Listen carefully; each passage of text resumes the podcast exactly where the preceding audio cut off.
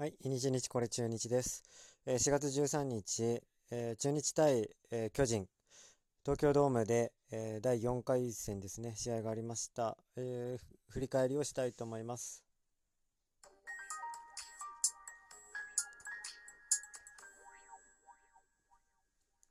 はい、えー、今日は、えーと、現地観戦してきました。東京ドーム行ってきました。久しぶりの東京ドームです。えっ、ー、とね、4時半前ぐらいにはもう東京ドーム着いて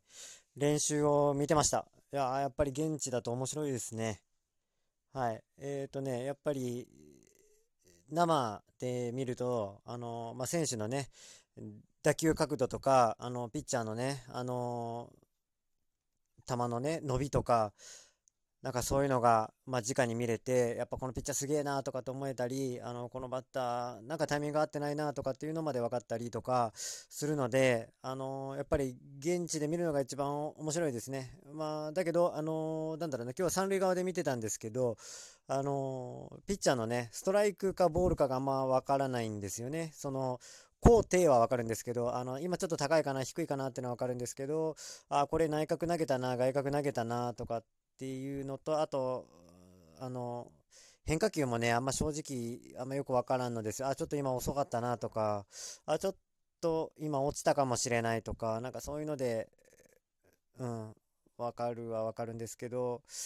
ちょっとね、これあの、あ、これスライダーかとか、なんかそういうのはわからんですね。そういうのはやっぱりテレビで見てた方がいいかもしれないですね、というところです。まあ、だけどね、あのー、まあちょっとコロナ禍なので、あの席をね、あの、何間隔が開けて、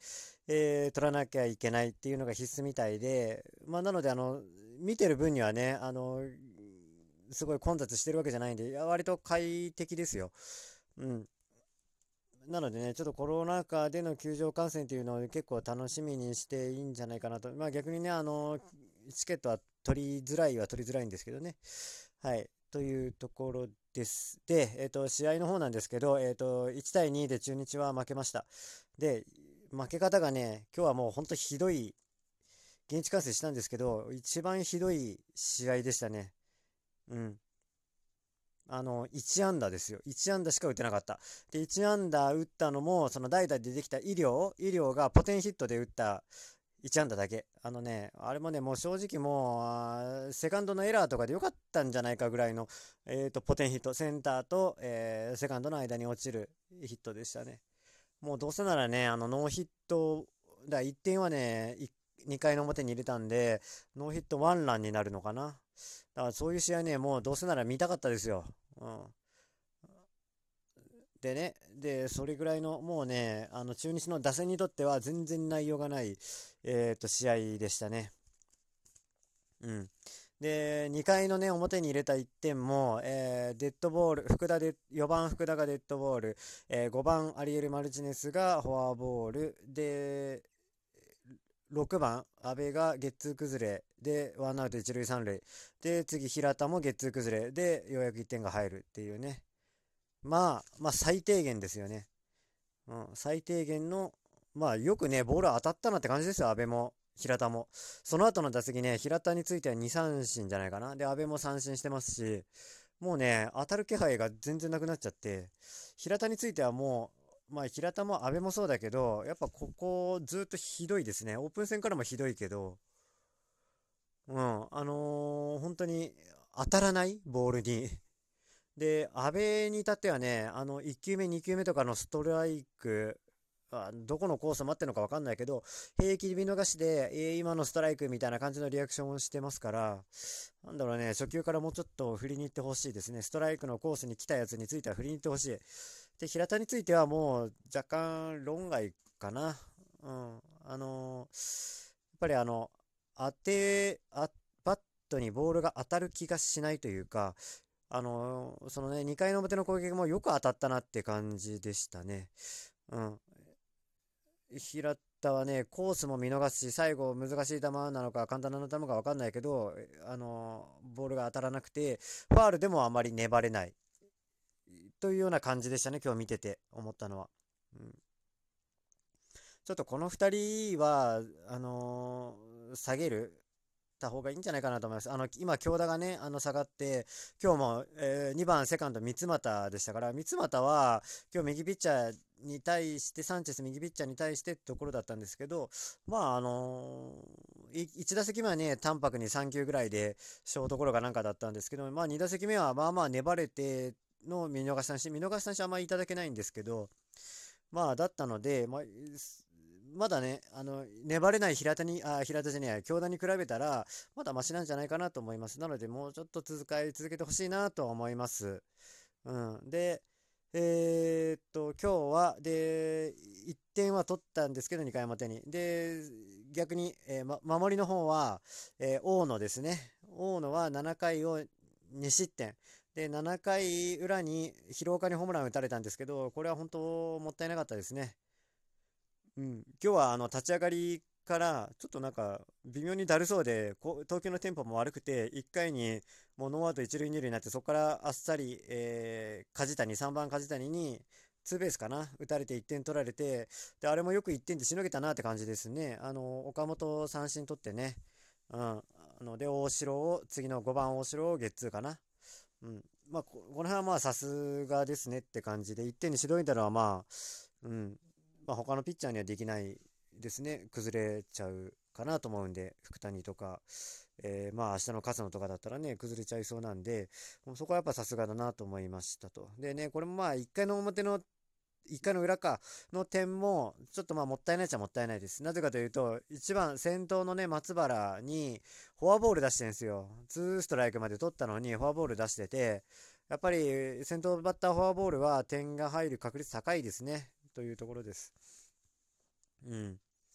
えっ、と、松原、ちょっと、あの、どれだけのバッティングするかあんまり見たことないんでわからないんですけど、あの、そんなに繊細な攻めは必要なかったんじゃないかと思うんですね。まあ、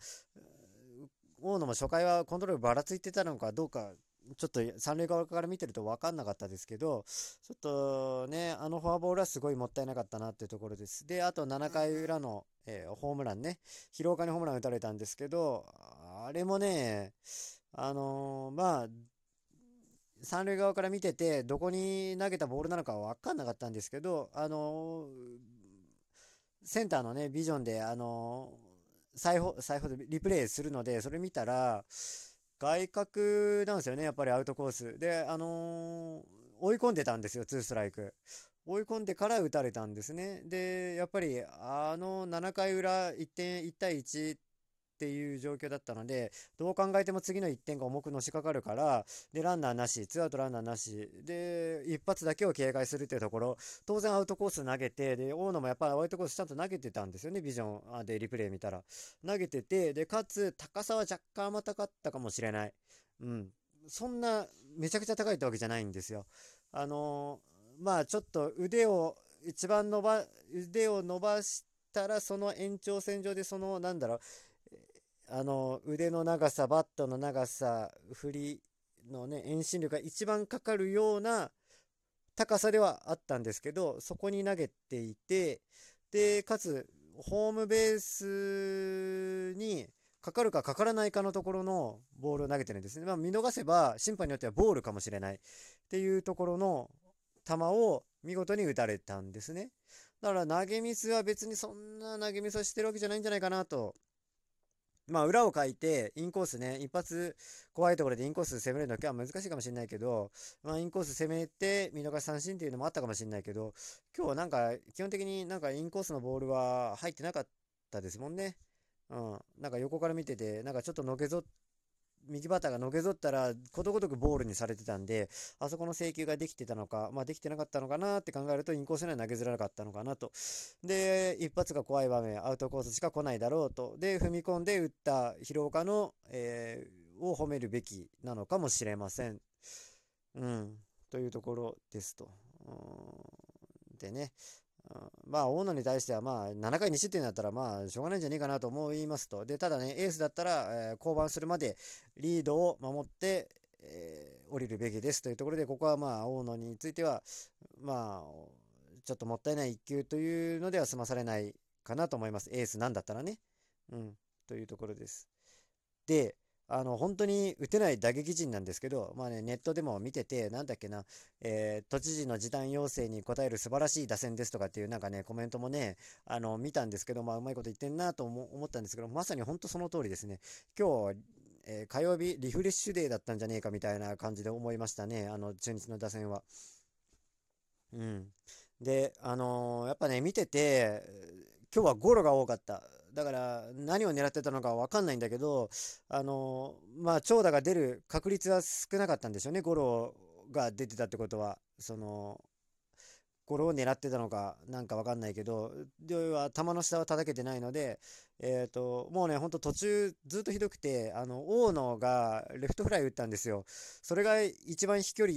出てるな、みたいなのがずっと続いてましたから、その後ね、えー、木下と高橋とアリエル、アリエル・マルチネスかな？あの、外野に打ったのは。あ、アリエル・マルチネスが一軍上がってきましたね。これはちょっと期待できるんですけど、ちょっとアリエル・マルチネスのことを話す前に、えっ、とね、ちょっと気になるのは、アリエル・マルチネス気になるのは、えー、バッティングね、あの、試合開始前に、えー、っと、ベンチ前でね、あの、サンチェスが投球練習してるところを、あの、平田と福田とアリエル・マルチネスが並んで、3人並んで、あの、タイミング合わせて素振りしてたんですよ。で、それを見たんですけど、なんかね、アリエル・マルチネスだけ振りの指導が遅かったんですね。だからこれがね、まだあのタイミング取れてんのか、まあそれともね、平田とかがタイミング早すぎて、あいつらの方が、あっちの方が、あの、なんだっけ、えっ、ー、と、まあ三振もしてるしね、えっ、ー、と、まだ、あの、やっぱり平田の方がダメなのか、アリエルの方がちょっとダメなのか、ちょっとそこは分かんなかったんですけど、なんかそこが心配でしたね。まあ、でもアリエル・マルチェス、球を引きつけてね、スイングスピードが速いから、あのー、待つ練習もしてたのかなとか思うんですけど、まあ最後ね、センターフライ、大きなフライ打ったんで、まあそれはちょっと、えー、っと、期待かなと思います。明日からも。というわけで時間に